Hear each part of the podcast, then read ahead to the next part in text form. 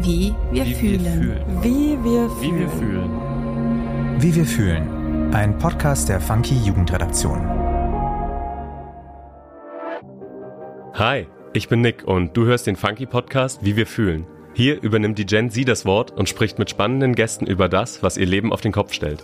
In meinen Folgen dreht sich alles um junge Menschen und ihre Berufswege. Wir wollen Licht ins Dunkel des Berufsdickicht bringen und sprechen mit interessanten und inspirierenden jungen Menschen aus allen möglichen Berufssparten. Auch die, die du vielleicht noch nicht auf dem Schirm hattest.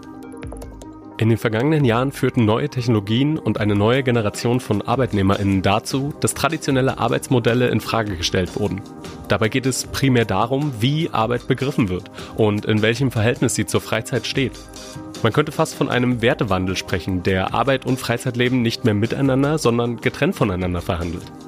Seit den 1970ern haben junge Menschen, zumindest diejenigen, die es sich aussuchen können, die Erfüllung in ihrem Job gesucht. Lohnarbeit sollte mehr als nur ein Broterwerb sein. Arbeit sollte sinnstiftend sein.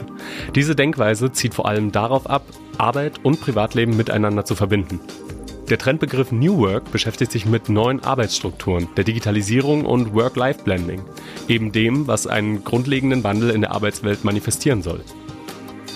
Heute spreche ich mit Sarah Weber. Sie ist Journalistin, Digitalstrategin, Moderatorin, Podcasterin und Autorin des Spiegel-Bestsellers Die Welt geht unter und ich muss trotzdem arbeiten. Außerdem ist sie Expertin zum Thema New Work und gibt uns heute ein paar Einblicke in die Zukunft der Arbeitswelt. Hallo Sarah, schön, dass du da bist. Ich bin erstmal ganz baff, nachdem ich deine ganzen Jobs oder Skillsets aufgezählt habe. Aber bevor wir ins Thema springen, soll es kurz um dich gehen. Passend zum Motto des Podcasts möchte ich erstmal von dir wissen, wie fühlst du dich denn heute? Eigentlich ganz gut. Ich kann mich nicht beklagen. Ich habe gerade was zum Mittag gegessen und von daher bin ich jetzt bereit für unser Gespräch. Super, lecker. Was gab's denn? Eine Dönerbox. Ah, sehr gesund. Es war ein, ein schnelles Mittagessen zwischendurch. Super, okay.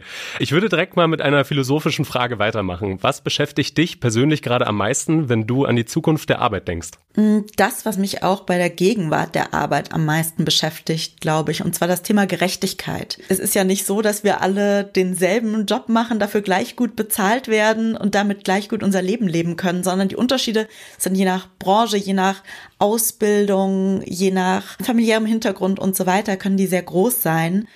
Und ich habe ganz große Bedenken, dass diese Schere noch weiter aufgehen könnte, wenn wir nicht aktiv gegensteuern, gesellschaftlich, politisch. Wir haben das in der Pandemie alle mitgekriegt, als wir mehr über systemrelevante Berufe gesprochen haben, haben das aber irgendwie so ein bisschen wieder vergessen, habe ich das Gefühl. Aber diese Realität, dass die Jobs von manchen Menschen, zum Beispiel in der Pflege oder in Supermärkten oder in der Medizin oder Leute, die Lebensmittel herstellen und oder in Apotheken arbeiten oder Post ausliefern, dass diese Jobs wahnsinnig wichtig sind, damit wir alle funktionieren in unserem Leben und dass es gleichzeitig oft nicht die besten Jobs sind. Das ist auch immer noch eine Realität. Und wenn wir wollen, dass Menschen auch weiterhin in diesen wichtigen Jobs arbeiten, müssen wir dafür sorgen, dass das auch gute Jobs sind, dass es gute Arbeit ist und dass Menschen da gut und gesund arbeiten können. Und wenn wir das nicht schaffen, dann schlittern wir da noch eine größere Ungerechtigkeit rein und das macht mir Sorgen. Ja, ganz richtig. Ich glaube, ein Thema, was jede Branche irgendwie gerade bewegt. Aber Sarah, man hört ja immer wieder in den Medien, wie unter anderem künstliche Intelligenz den Arbeitsmarkt grundlegend verändern wird. Für unsere ZuhörerInnen ist es vermutlich besonders interessant zu erfahren, wie die Arbeitswelt der Zukunft aussieht. Kannst du ein paar Entwicklungen aufgreifen, die sich bereits abzeichnen? Ja, ein paar Sachen haben wir jetzt schon gesehen in letzter Zeit, so Themen wie Flexibilität. Ich sitze hier in meinem Homeoffice und dass es möglich ist, nicht für alle, aber für manche Menschen remote zu arbeiten, auch in Unternehmen oder in Berufen, wo das vor noch vier, fünf Jahren undenkbar war, ist eine Bewegung, die wir auch weiterhin sehen werden. So Themen wie Gleichberechtigung, dass wir heute mehr darüber sprechen, dass es nicht nur eine Form von Arbeit gibt, nämlich Erwerbsarbeit, also den, den Job, den man macht, die Arbeit, für die man bezahlt wird, weil man an einen Arbeitsplatz geht oder von zu Hause arbeiten kann, sondern dass es auch noch andere Formen von Arbeit gibt, zum Beispiel Sorgearbeit, also wenn man ähm, sich um Kinder kümmert oder um pflegebedürftige Angehörige oder auch Ehrenämter, dass auch das Arbeit ist. Und dass sich dieser Arbeitsbegriff verändert, das, das merken wir schon, aber ich glaube, das wird noch viel stärker gehen. Und natürlich können wir das Thema Arbeit auch nicht von der restlichen Welt entkoppeln. Und da spielt das Thema Klima eine ganz große Rolle. Wir merken, wie sich unsere Welt verändert und wir merken, dass A, das jetzt schon Auswirkungen darauf hat, wie wir arbeiten. Im Sommer, als es unfassbar heiß war, wir hatten ja gerade zum August nochmal so eine große Hitzewelle, ist es natürlich schwierig, da zu arbeiten, vor allem in Berufen, wo man draußen sein muss, wenn man in der Landwirtschaft arbeitet oder wenn man Dachdeckerin ist. Das ist so der eine Teil, dass sich jetzt quasi schon die, die Rahmenbedingungen von Arbeit verändert. Aber natürlich auch, dass wir in einem Kontext von Wirtschaft und Unternehmen arbeiten und dort die Frage sich stellt, wie können wir klimafreundlicher arbeiten und damit auch, wie können wir klimafreundlicher wirtschaften. Und das wird uns in den nächsten Jahren und Jahrzehnten noch ganz stark beschäftigen. Ja, das glaube ich auch. Jetzt hattest du ja gerade eben schon das Thema Homeoffice angesprochen und äh, ArbeitnehmerInnen möchten ja vor allem ihren Beruf mit dem Privatleben äh, verbinden. Und da kommt das Stichwort Work-Life-Blending zum Vorschein. Dazu gehört eben Homeoffice, an manchen Stellen eine Vier-Tage-Woche oder auch das Thema Workation. Was sagst du denn dazu? Du hast eben gesagt, viele Leute wollen das miteinander verbinden, aber wir müssen es ja auch miteinander verbinden. Es ist ja nicht so, dass wir so zwei, so eine gespaltene Persönlichkeit haben. Die eine Hälfte hat Arbeit und die andere Hälfte hat Freizeit und man klebt die dann irgendwie wieder so zusammen, sondern wir sind ja immer wir und gerade Menschen mit Sorgeverantwortung, Menschen, die zum Beispiel Kinder haben, wollen ja nicht nur ihre, ihr sozusagen ihr Familienleben und ihre Arbeit miteinander verbinden, sie müssen das ja. Weil wenn sie das nicht schaffen, dann haben wir unversorgte Kinder, wenn dann die Kita zu hat, wenn ein Kind krank ist, dann hat man ja gar nicht die Wahl, sondern dann muss es ja funktionieren. Ich glaube, das ist ein ganz wichtiger Punkt, dass es auch nicht nur um das Wollen geht, sondern auch zum Teil um, wir müssen die Rahmenbedingungen dafür schaffen. Ich persönlich bin kein so großer Freund von Workations, also von diesem Konzept von man arbeitet irgendwie im Urlaub, weil ich mir denke, entweder ich mache Urlaub und hab frei oder ich arbeite. Also ich glaube, dass es auch gefährlich sein kann, wenn man das so komplett verschwimmen lässt, weil wir als Menschen einfach auch Pausen brauchen und das dann so ein bisschen dazu einlädt zu denken, na ja, aber wenn ich ja schon wo arbeite, wo es schön ist, dann muss ich auch keine Pause machen. Und das halte ich für ganz gefährlich, weil wir auch sehen, dass zum Beispiel Fehltage wegen psychischen Erkrankungen ansteigen, dass Leute sehr gestresst sind und dieses Gefühl, dass die Arbeit immer dabei ist, ähm, da auch ganz ungut sein kann. Trotzdem natürlich so Themen wie Homeoffice, ist total wichtig, flexibles Arbeiten, aber auch da, das können ja auch nicht alle gleichermaßen. Und wir, wir reden manchmal so drüber, als ob alle ins Homeoffice wechseln könnten, aber das stimmt ja auch nicht. Wir haben ungefähr ein Drittel der Menschen in Deutschland, die in Jobs arbeiten, wo es überhaupt möglich ist, ins Homeoffice zu gehen. Das bedeutet auch, bei zwei Dritteln ist das gar kein Thema, wenn man irgendwie am Bankschalter steht oder im Café arbeitet oder in der Klinik oder im Supermarkt, kann man nicht sagen, ja, nö, heute kassiere ich mal von zu Hause ab, sondern da muss man vor Ort sein. Und, und was ich für ganz wichtig halte, ist, auch zu gucken, wie kann man denn auch in diesen Berufen mehr Flexibilität ermöglichen, damit das eben nicht nur ein Thema ist für die, die auch von zu Hause arbeiten können, für eine relativ ja, kleinere Gruppe, die auch oft unter besseren Bedingungen arbeitet, sondern wirklich, wie können wir Flexibilität zum Beispiel über mehr Urlaubstage oder mehr freie Tage bei Menschen, die im Schichtdienst arbeiten und besonders belastet sind oder bei Menschen mit kleinen Kindern oder die sich um ihre Eltern oder Großeltern kümmern. Wie können wir da mehr Flexibilität schaffen, damit wir es ihnen auch einfacher machen. Mhm. Ich überlege gerade an der Stelle, wie lange kann ich denn vielleicht durcharbeiten und Work-Life-Blending betreiben, bis ich sage, ich brauche jetzt vielleicht doch mal wieder eine längere Auszeit, um nicht an Arbeit zu denken, um am Ende eben nicht auszubrennen. Hast du da vielleicht äh, so einen kleinen Insight? Weißt du denn, ob man dann vielleicht doch alle drei Monate mal eine Woche Auszeit braucht oder ob es sich eher lohnt, den Urlaub aufzusparen und vielleicht dann auf lange Zeit äh, zu verreisen und nicht mehr an die Arbeit zu denken? Also ich habe letztens eine Umfrage gesehen, wo drin stand, dass so ab 14, 15 Tagen, also ungefähr ab zwei Wochen, man wirklich richtig abschaltet. So, und das spricht halt auch gegen, ich mache dann nur einen schnellen Wochenendtrip, weil die sind total schön, aber da kommt man dann im Kopf halt doch nicht so gut raus, wie wenn man auch mal eine längere Pause hat. Und da muss, man muss ja auch gar nicht immer wegfahren. Es geht ja auch gar nicht darum, eine Weltreise zu machen oder so. Aber auch nur zwei Wochen und selbst wenn man zu Hause ist und dann nur mal ins Schwimmbad geht im Sommer oder Schlittschuhlaufen im Winter oder sich einfach mit anderen Menschen trifft, mit Freundinnen, mit Familie, dann ist so eine Auszeit am Stück, wo man einfach mal so einen Tag im Café verbummeln kann oder oder im Bett ähm, macht schon noch mal einen Unterschied, als wenn man immer nur mal so hier und da sich einen Tag nimmt. Also es kommt natürlich auch darauf an, arbeitet man in einem Job, der körperlich anstrengend ist, wo man eher auch körperlich einfach diese Erholungspausen braucht oder braucht man sie eher mental.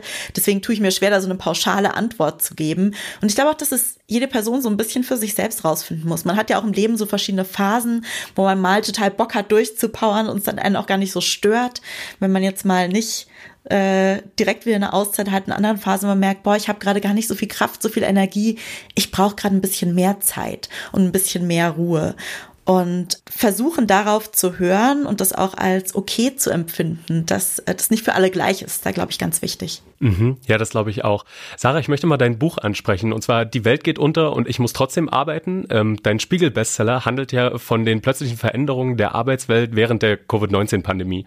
Und dabei sagst du, dass sich die Arbeit stärker in das Privatleben gedrängt hat. Eben aber auch aufgezwungen an der Stelle. Bewegen wir uns denn nach der Pandemie jetzt wieder aus diesem Muster raus oder wachsen Beruf und Privatleben auch freiwillig zusammen, wie wir eben gerade beim Work-Life-Blending schon besprochen hatten? Ja, wir sehen einfach, wir haben ganz viele neue Technologien, die es mittlerweile gibt, im Vergleich zu so vor fünf oder zehn Jahren, dass wir unsere E-Mails auch die Arbeits-E-Mails aufs Handy bekommen können, dass wir so Dienste wie Slack oder Teams haben, die uns dann anpingen mit Arbeitsnachrichten, dass es Arbeits-WhatsApp-Gruppen und so weiter gibt. Also, dass sich die Arbeit stärker ins Leben schiebt, das haben wir auch schon vor Corona gesehen, aufgrund dieser technologischen Veränderungen. Was aber mit Corona wirklich nochmal so, ja, so neu war, war, dass für uns ja alle, und ich glaube, wir haben das so ein bisschen vergessen und verdrängt, weil es ist ja schon wieder ein bisschen her, aber so Anfangszeit Corona, wenn wir uns daran zurückerinnern, die eine Hälfte war systemrelevant und hat irgendwie total krasse Risiken hingenommen. Wir wussten alle nicht so genau, was ist dieses Virus. Die Leute sind in die Supermärkte gestürmt, die Krankenhäuser waren überlastet. In den Altersheimen war die Situation ganz, ganz schwierig. Und andere Leute sind dann nach Hause gewandert und haben auf einmal unter einem Dach irgendwie gelebt, gearbeitet, Kinder versorgt, versucht mental irgendwie okay zu bleiben in dieser krassen Ausnahmesituation. Und in ganz vielen Fällen ist die Arbeit aber halt so weitergelaufen, als ob wir nicht gerade in einer der ja, größten kollektiven Krisen so zumindest unserer, unseres Lebens bisher waren. Und zwar alle. Also es war ja nicht so eine Sache, die so eine Handvoll Leute betroffen hat, sondern das, die hat uns alle betroffen. Und zwar auch nicht nur in Deutschland, sondern in Europa und weltweit. So. In dieser Zeit sind dann noch so ein paar andere Dinge dazugekommen, dass viele Leute einfach sehr erschöpft waren. So, weil es ja auch eine krasse Belastung und Stresssituation war, dass man das Gefühl hatte, die Arbeit muss aber trotzdem irgendwie weiterlaufen. Und ähm, man schafft es eben nicht mehr so gut abzuschalten, wenn man irgendwie am Küchentisch arbeitet und sich mit dem Partner oder der Partnerin streitet und zu Abend ist und ähm, ein Puzzle macht, weil man sonst nichts machen kann. Und Ne? Also irgendwie, wenn alles in einem Ort stattfindet, ist es natürlich auch schwierig. So ist es ja heute Gott sei Dank nicht mehr.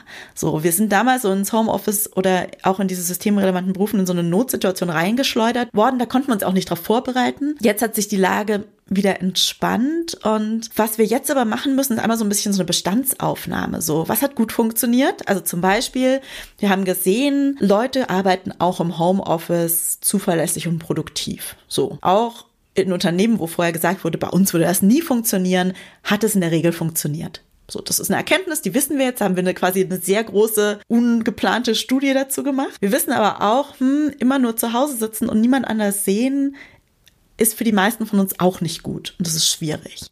Und ich glaube, wir sind jetzt so in der Phase, wo es darum geht, das so auszutarieren. Was haben wir daraus gelernt? Was wollen wir beibehalten? Was sind positive Sachen? Was sind aber auch Sachen, die uns nicht gut getan haben? So ein Beispiel dafür, woran wir das sehen, ist diese Diskussion, dass Unternehmen sagen, ja, wir wollen die Leute wieder alle ins Büro haben, aber dann so, fünf Tage die Woche, drei Tage die Woche, zwei Tage die Woche, 50 Prozent, 30 Prozent, 60 Prozent. Und dass die Lösungen je nach Branche, je nach Unternehmen, je nach Vorgesetzten dann doch anders ausfallen. Dass es nicht die eine, die eine richtige Antwort für alle gibt. Und wir das jetzt irgendwie miteinander ausmachen müssen und aushandeln, wie geht das weiter? Und die Pandemie war irgendwie so dieser Katalysator, der das Ganze ins, ins Laufen gebracht hat und natürlich auch so eine Extremsituation war. In dieser ganz krassen Extremsituation sind wir nicht mehr, aber es hat sich schon was verändert und wie genau das jetzt weitergeht, das wissen wir, glaube ich, alle noch nicht so ganz genau, was sich dann am Ende in fünf oder zehn Jahren eingebürgert hat, aber ich bin mir sicher, dass es nicht genau so aussehen wird, wie die Arbeitswelt noch 2019 aussah. Jetzt hast du ja gerade eben schon diese technischen Neuheiten angesprochen, dass wir, auch wenn wir zu Hause sind, zum Beispiel auf unserem Handy eben WhatsApp-Arbeitsgruppen haben oder Teams auf dem Handy installiert haben, um da die Nachrichten von der Arbeit noch zu empfangen. Denkst du, dass das eine gute Idee ist oder sollte man vielleicht das Handy, das Handy sein lassen, das Privatleben sein lassen?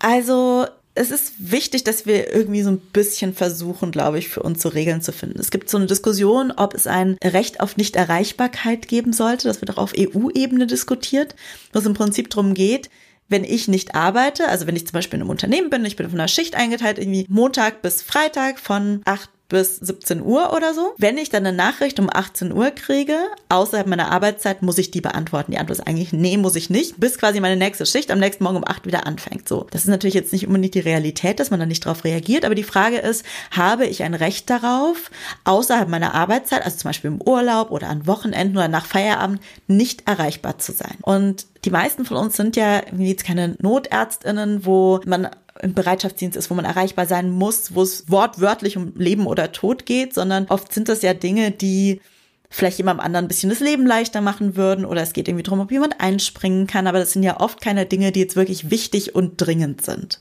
So, die dann reinkommen. Ich glaube jetzt auch nicht, dass man deswegen so gar keine Arbeits-WhatsApp-Gruppen mehr haben darf, aber einfach, wenn es da eine Sensibilisierung gibt, dass man da wirklich Sachen reinschreibt und vor allem davon ausgeht, dass andere Leute sie sehen außerhalb ihrer Arbeitszeiten, dass man es einfach im Kopf hat, so das muss nicht sein. Es kann sein, dass Leute erst sehen, quasi, wenn sie wieder ja beruflich reingucken müssen. Und die dürfen die auch stumm geschaltet haben. Das ist okay. Oder auch so Themen wie, naja, will ich meine, meine, all meine Mails immer sofort, wenn sie reinkommen, auf mein Handy gepusht kriegen.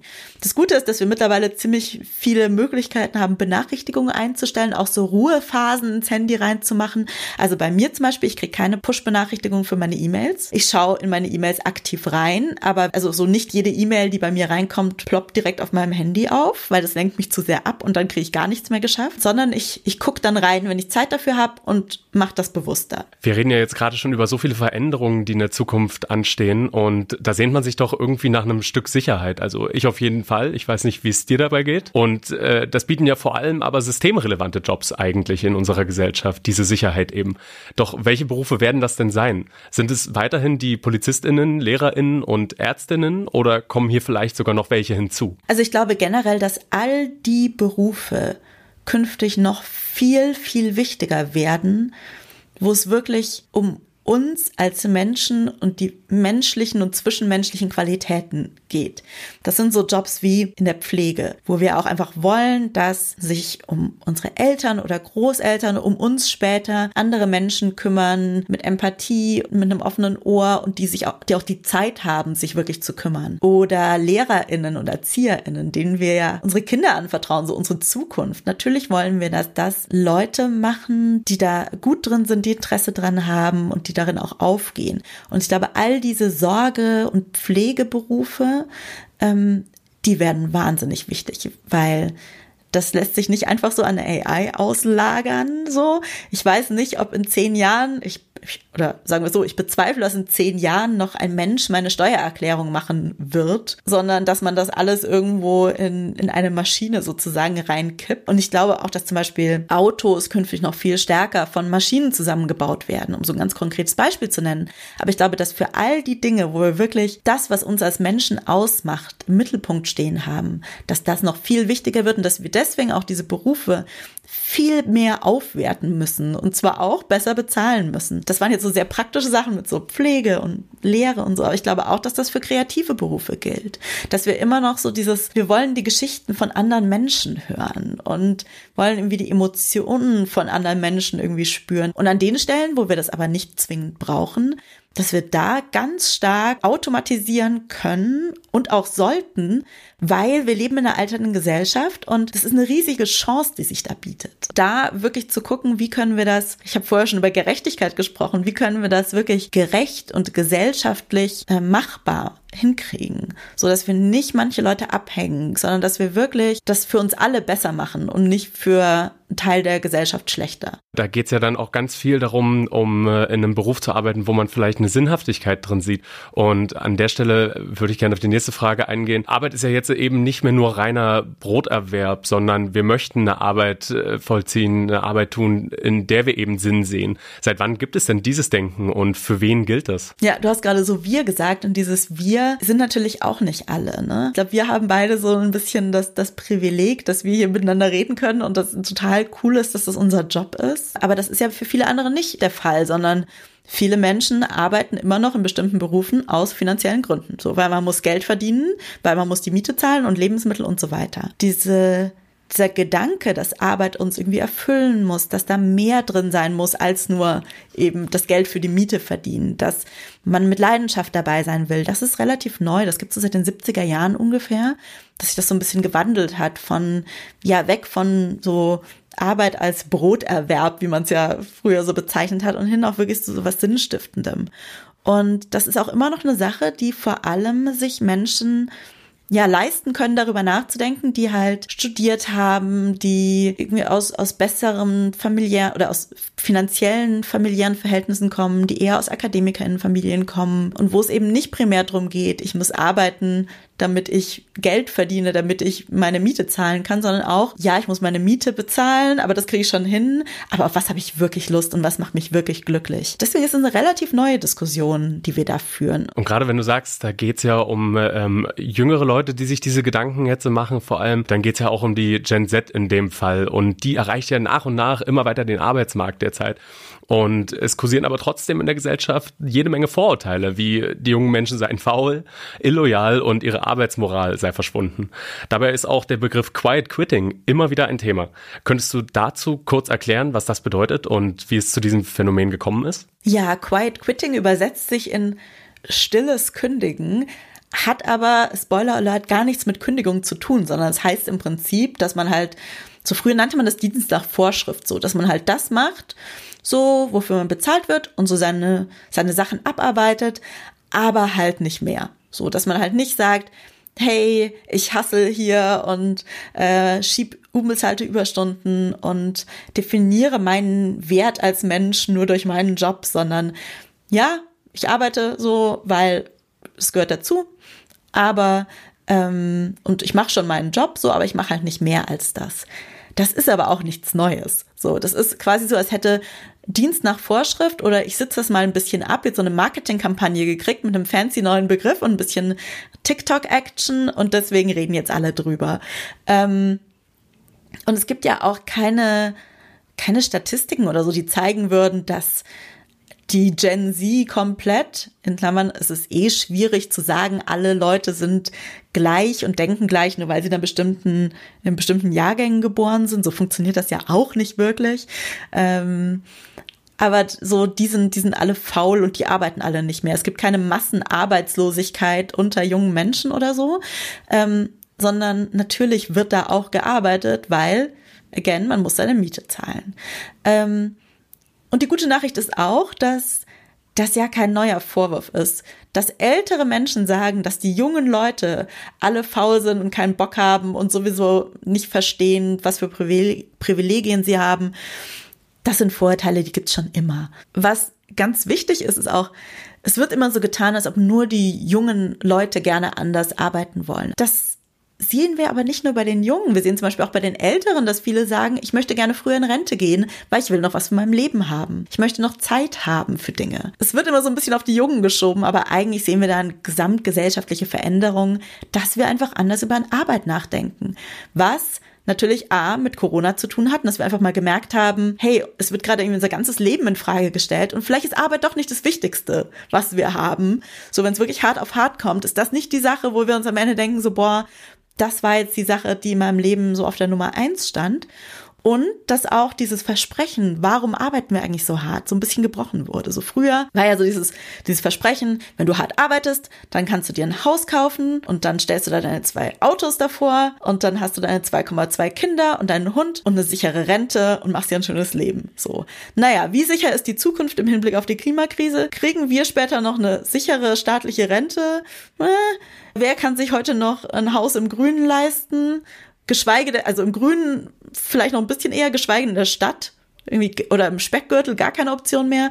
Und dann ist, stellt sich natürlich schon so ein bisschen die Frage, wofür arbeite ich eigentlich so hart, wenn dieses Versprechen nicht mehr so richtig gegeben ist. Und wenn man jetzt aber dieses Versprechen nicht mehr hat, äh, dann muss man das ja schon der Gen Z irgendwie zubeteuern, dass die eben dann vielleicht auch nicht mehr diese Arbeitsmoral an den Tag leben, woher dann dieses Quiet Quitting ja kommen kann, oder?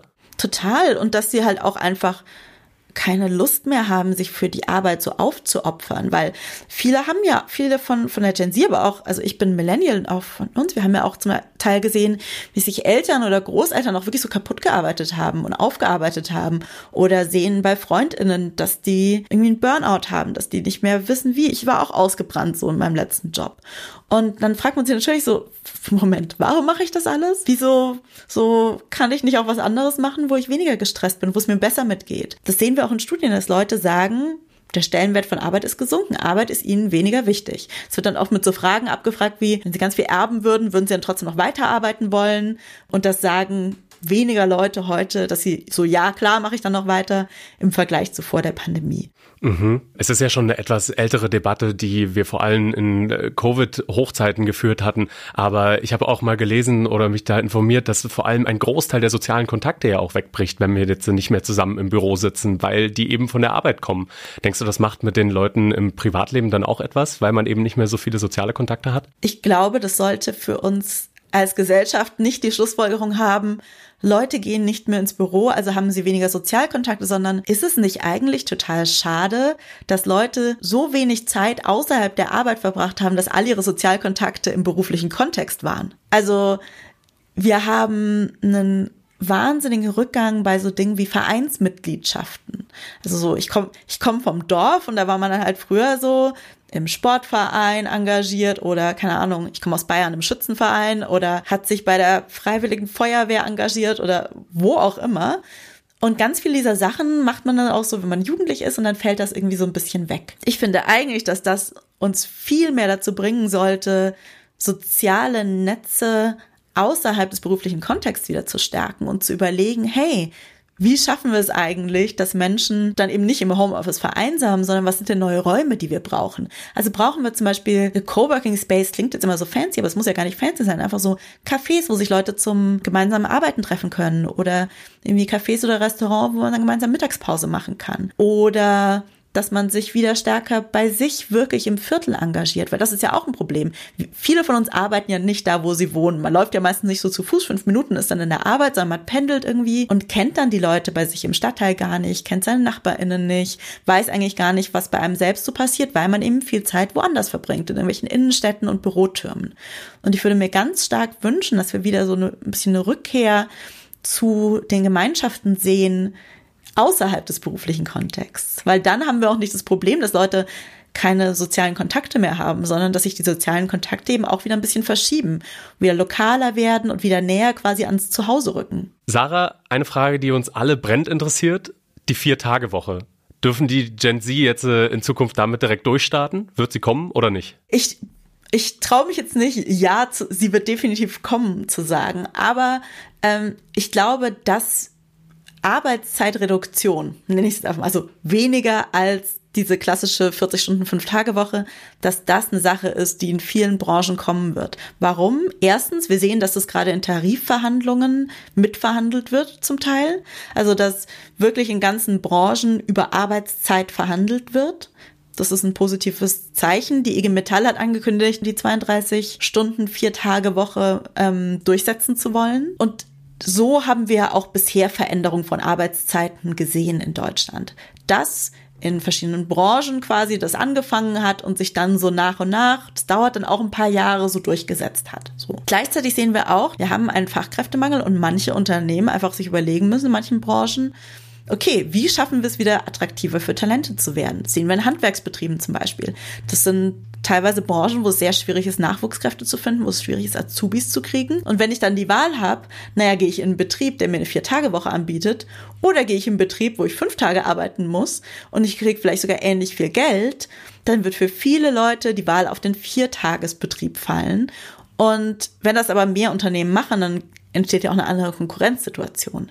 Und irgendwann sind es dann halt diejenigen, die noch Leute kriegen, die andere Arbeitszeitmodelle und mehr Flexibilität bieten. So. Und deswegen glaube ich auch, dass das kommen wird. Ich glaube nicht, dass in allen Branchen und in allen Unternehmen es zwingend eine strikte Vier-Tage-Woche sein wird. Ich kann mir auch vorstellen, dass zum Beispiel man kürzere Arbeitstage hat, je nachdem auch, wenn man zum Beispiel stark körperlich arbeitet oder so, dass man dann vielleicht an fünf Tagen arbeitet, aber kürzere Arbeitstage hat und dass sich das so ein bisschen je nach Unternehmen, je nach Branche unterschiedlich ausgestaltet. Mit Schichtarbeit ist natürlich was anderes als wenn man eh schon so Vertrauensarbeitszeit hat und seine Arbeit im Prinzip so erledigen kann, wie man möchte, solange man sie geschafft kriegt. Aber wir wissen, dass eine ganz, ganz große Mehrheit von Menschen in Deutschland sich das wünscht. Es gibt immer wieder Pilotprojekte in verschiedenen Ländern, die das austesten und wir sehen überall, es funktioniert gut. Und deswegen bin ich optimistisch, dass wir das sehen werden. Ja, ich weiß nicht, wie schnell. Ich weiß nicht, ob es genau die Vier-Tage-Woche sofort sein wird. Aber ich glaube, dass wir in den nächsten Jahren sehen werden, dass wir eher kürzere Arbeitswochen haben als längere.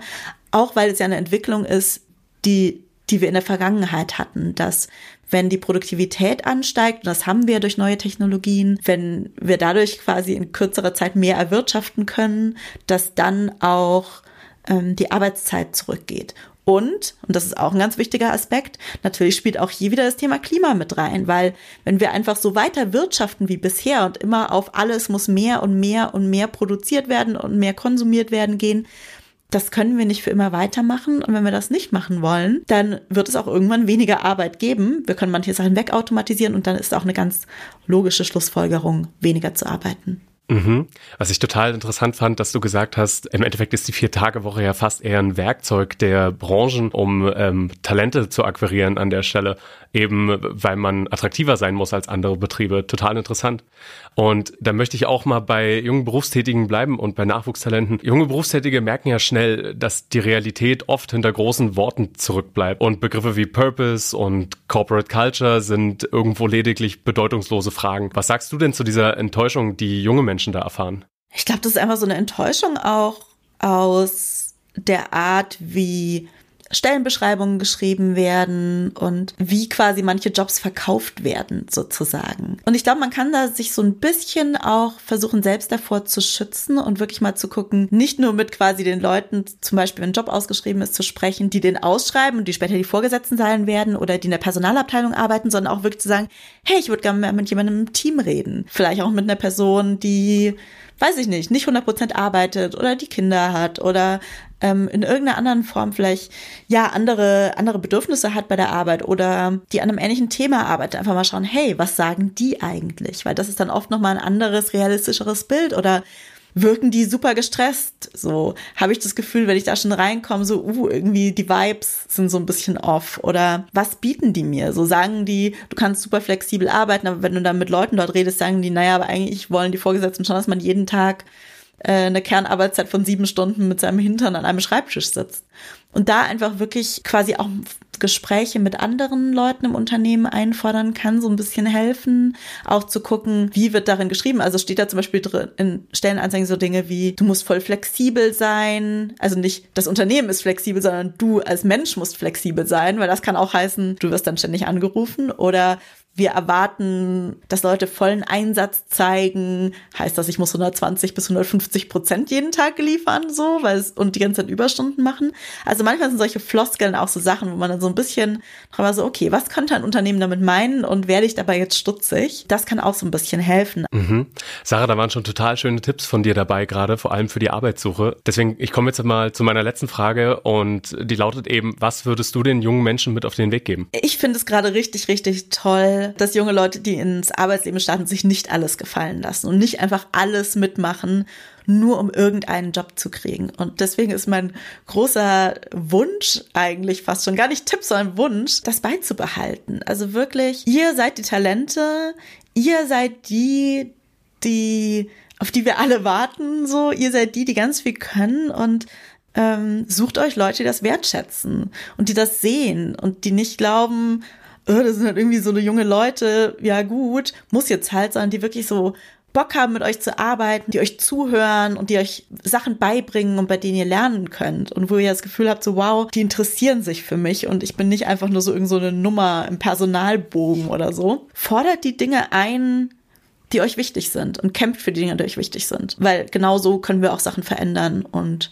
die Arbeitswelt hoffentlich für alle ein bisschen besser machen. Da könnte der Tipp ja schon fast lauten, einfach mit ein bisschen Selbstbewusstsein auch an das Gespräch rangehen. Total. So, wir leben in einer alternden Gesellschaft. Alle sind angewiesen auf Arbeitskräfte. Alle sind angewiesen auf schlaue, engagierte, junge Leute, die Bock haben. So, verkauft euch nicht unter Wert, verhandelt euer Gehalt und ja, wisst einfach, was ihr wert seid, aber auch welchen Beitrag ihr leistet. Sarah, ich bin sehr gespannt, was die Zukunft hält, aber gerade bin ich erst einmal dankbar für dieses tolle Gespräch. Schön, dass du da warst und ich danke dir für all deine Insights zum Thema New Work. Mach's gut. Vielen Dank für die Einladung. Tschüss. Das Gespräch mit Sarah hat mir gezeigt, dass wir in Zukunft noch einige Veränderungen in der Arbeitswelt erwarten können. Allerdings auch schon genauso viele durchgemacht haben. Zum Beispiel der Wechsel ins Homeoffice, Workation, effektivere Arbeit durch neue Technologien.